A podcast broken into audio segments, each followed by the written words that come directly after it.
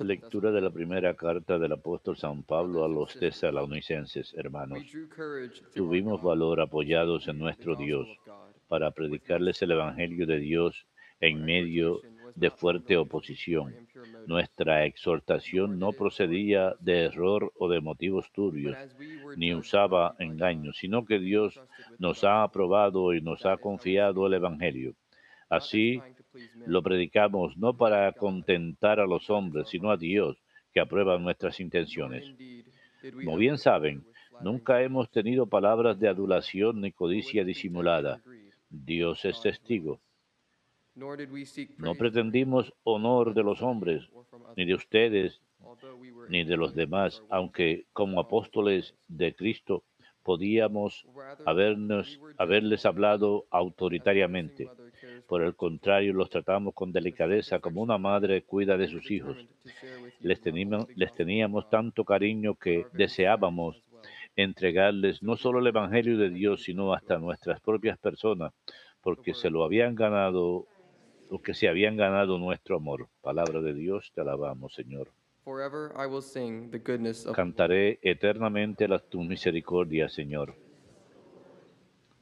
The favors of the Lord I will sing forever. Cantaré eternamente las misericordias del Señor, anunciaré tu fidelidad por todas las edades, porque tú dije, tu misericordia es un e- edificio eterno, más que el cielo, has afianzado tu fidelidad. Cantaré eternamente tus misericordias, Señor. I have made a covenant. Sellé una alianza con mi elegido, jurando a David mi siervo. Te fundaré un linaje perpetuo. Edificaré tu trono para todas las edades. Cantaré eternamente tus misericordias, Señor. Encontré a David mi siervo y lo he ungido con óleo sagrado, para que mi mano esté siempre con él y mi brazo lo haga valeroso. Cantaré eternamente tus misericordias, Señor. Mi, fidelidad y misericordia le acompañarán, por mi nombre crecerá su poder. Él me invocará, tú eres mi Padre, mi Dios, mi roca salvadora. Cantaré eternamente tus misericordias, Señor.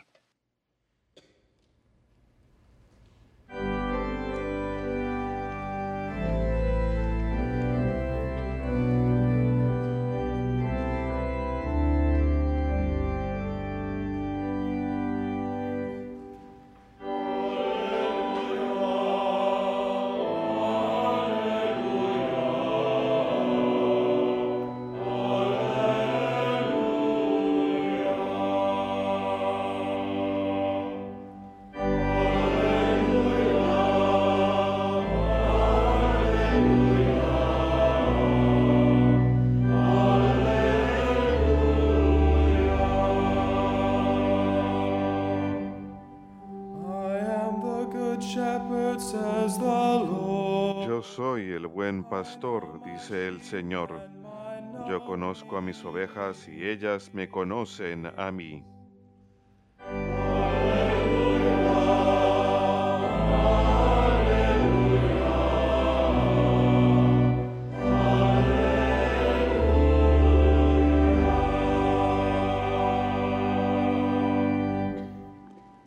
Dominus vobiscum. Lectio Sancti Evangelii secundum Johannem.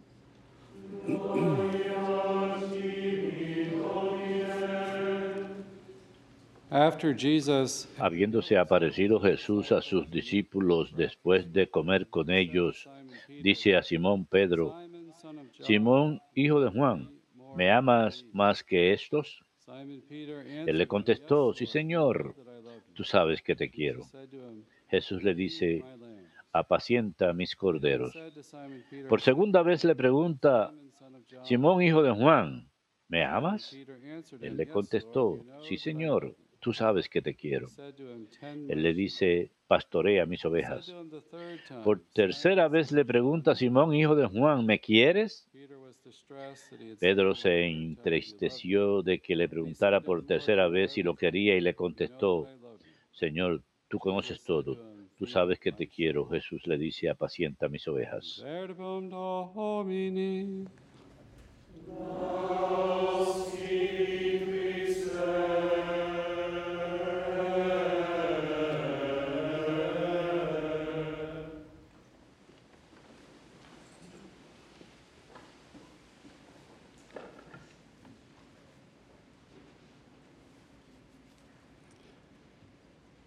Verbum Domini. We know Simon Peter's story that he denied our Lord. Conocemos la historia de Simón Pedro, que niega al Señor tres veces, pero él retorna y se arrepiente y el concilio de Trento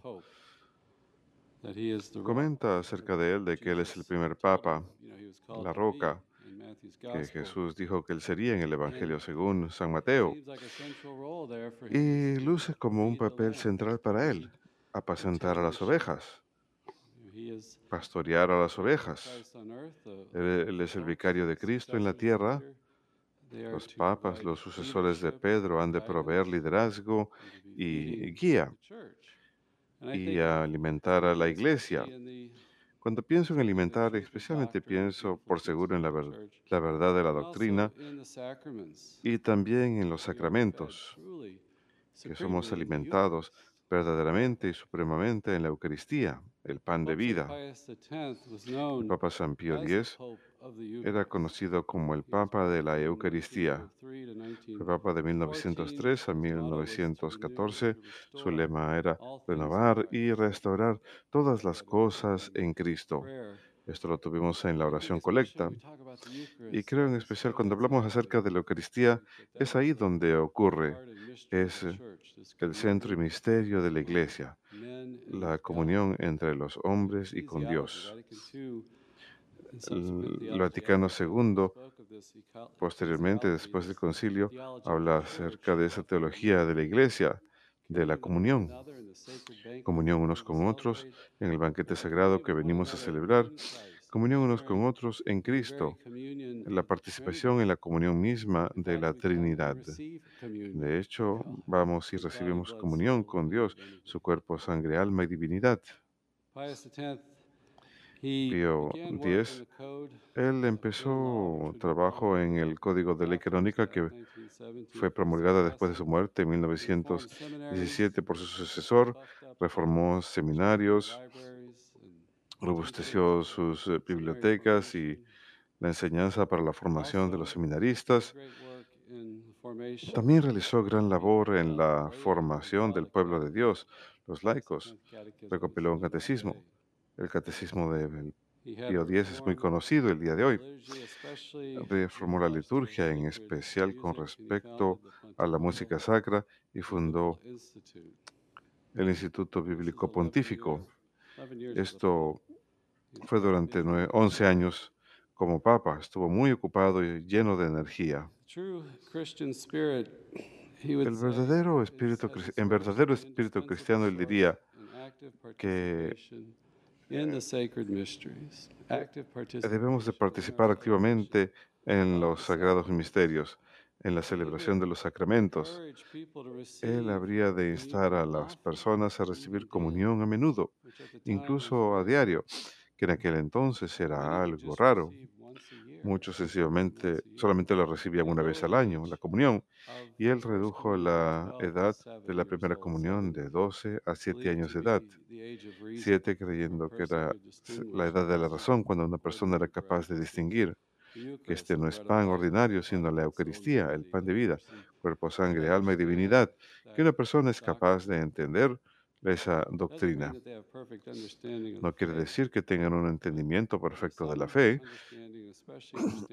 pero un entendimiento, en especial eh, cierta medida de entendimiento de lo que es la Eucaristía. Pío X diría que la Sagrada Comunión es el camino más seguro y directo al cielo y recomendaba la comunión frecuente, incluso diaria, como fuente de protección. En el catecismo él diría que la Eucaristía es el acto de religión más grande, más agradable a Dios, más meritorio para nosotros. Es la oración más grande de la iglesia, que po- la oración más grande que podemos ofrecer. Y él enseñaría en el catecismo que la gente debe ofrecer la Eucaristía en unión con el sacerdote, reflexionando sobre la cruz del Señor. Y hoy también enfatiza- enfatizamos su cruz y su resurrección, su misterio pascual. Recibimos comunión, cuando recibimos comunión, fomentamos la unión con la víctima suprema que está siendo ofrecida. Él enseñó en su catecismo que conserva y aumenta la gracia, la vida del alma, así como el pan lo hace con la vida del cuerpo. Cuando recibimos la comunión, quita el pecado venial y nos protege del pecado mortal. Es una fuente de fortaleza y da alegría espiritual y consuelo al aumentar la caridad y la esperanza de vida eterna, de la cual es promesa. La gente pregunta, ¿qué obtengo de la misa? La prédica no es muy buena, la música no es muy buena, pero lean esta lista, vivan esta lista, reconozcan que en la Eucaristía tengo un amigo que debido a sus obligaciones diarias, esto lo ponemos en el contexto de, de nuestro estado en la vida, lo que podemos hacer, pero mi amigo que no podía ir a la comunión diaria, en cierto momento en su vida, las cosas cambiaron y le fue posible ir. Recuerdo que él me dijo que era una fuente de fortaleza muy grande para él, algo muy fortalecedor. Y el breviario del oficio divino en Corpus Christi se utiliza la frase promesa de gloria futura de Santo Tomás de Aquino. Y esa frase el Vaticano II lo utiliza en su documento sobre la liturgia, que dice en la última cena, la, la noche que iba a ser entregado, el Señor instituyó la Eucaristía para perpetuar el sacrificio de la cruz a lo largo de los siglos hasta que vuelva otra vez. Y así pues encomendó a su querida esposa, la Iglesia, una memoria de su muerte y resurrección, un sacramento de amor, señal de unidad, vínculo de caridad, banquete pascual en donde Cristo es comido y la mente se llena de gracia y promesa de futura gloria es dada a nosotros. Perpetúa el sacrificio de la cruz.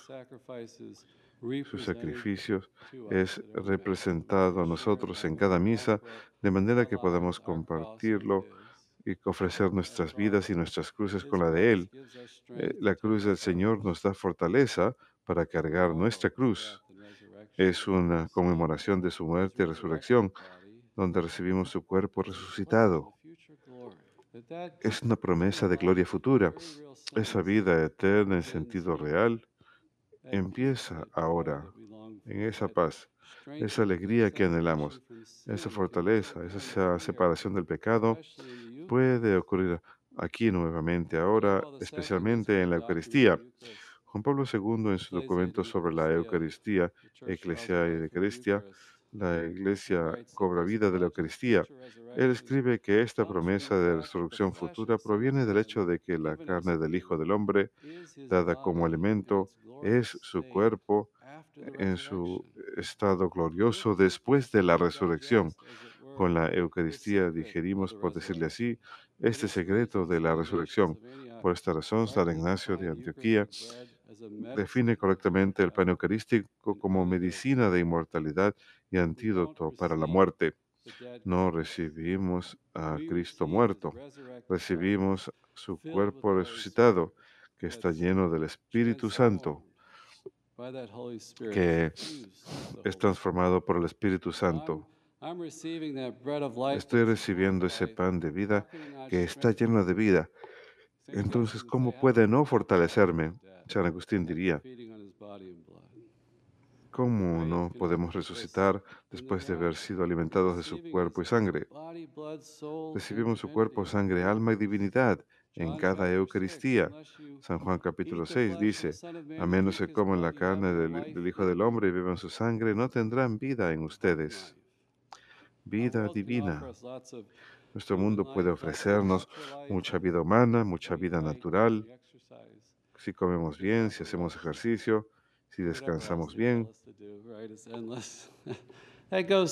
y todo lo, lo demás que podemos hacer.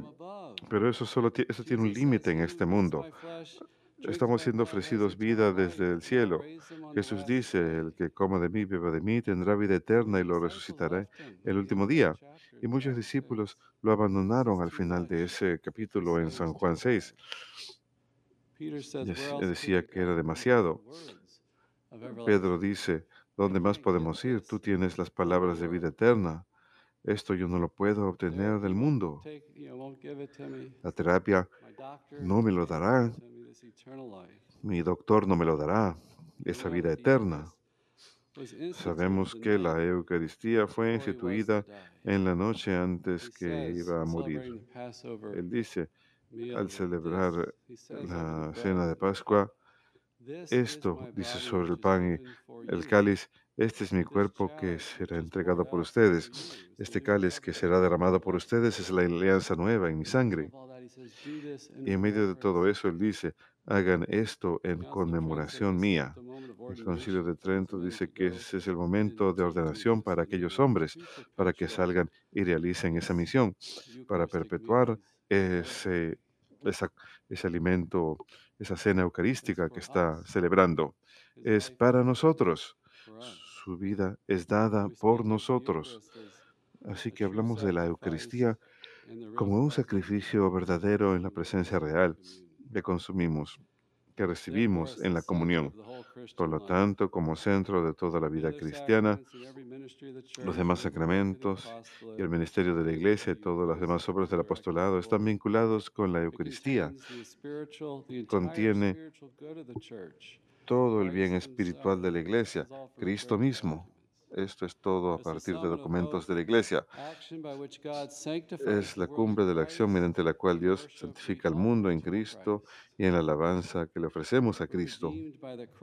Somos redimidos por la cruz y su resurrección, santificando al mundo y podemos ofrecerle la forma más alta posible de adoración que podemos, el acto más grande de la religión.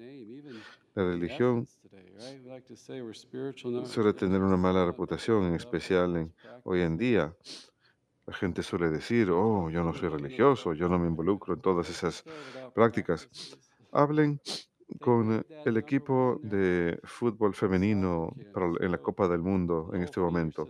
Ellas no llegaron hasta donde están sin haber entrenado, sin preparación. Nosotros necesitamos practicar nuestra fe. Necesitamos escuchar el Evangelio proclamado una y otra vez. Yo me entusiasmo simplemente al leer estas cosas. Celebramos la misa todos los días. Vamos al seminario. Necesito escucharlo una y otra vez porque se convierte en rutina o lo tomamos por descontado. Estos son misterios de nuestra fe que nunca puedo comprender por completo. Siempre puedo adentrarme más profundamente y maravillarme hasta ante este gran don que nos es ofrecido.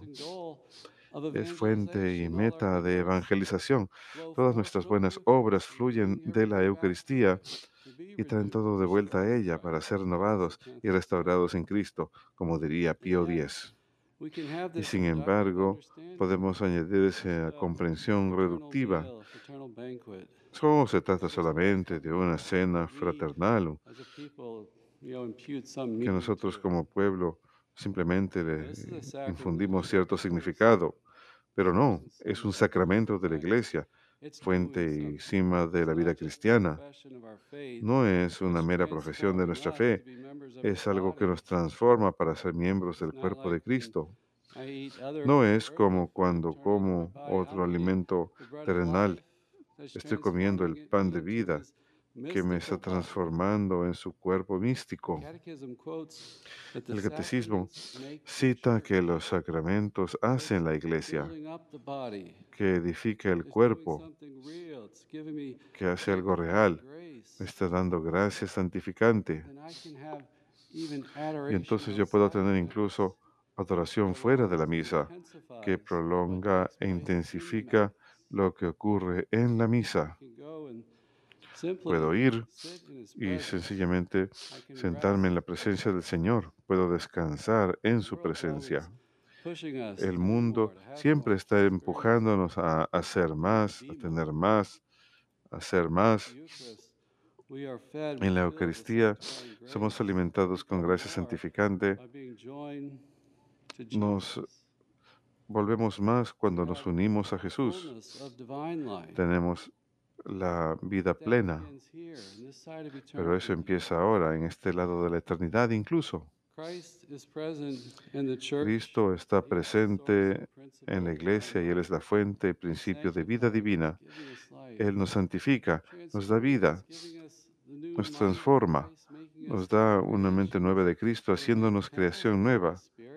Somos hechos templos del Espíritu Santo. Ahora tenemos a Dios dentro de nosotros que está obrando directamente y fortaleciéndonos, dándonos sabiduría, consejo, comprensión. Si alguna vez se enfrentan a desafíos y no saben qué hacer, decisiones que tengan que tomar, tienen al Espíritu Santo. Lo tenemos, tenemos esa comunión con la Trinidad misma, en especial en la Eucaristía.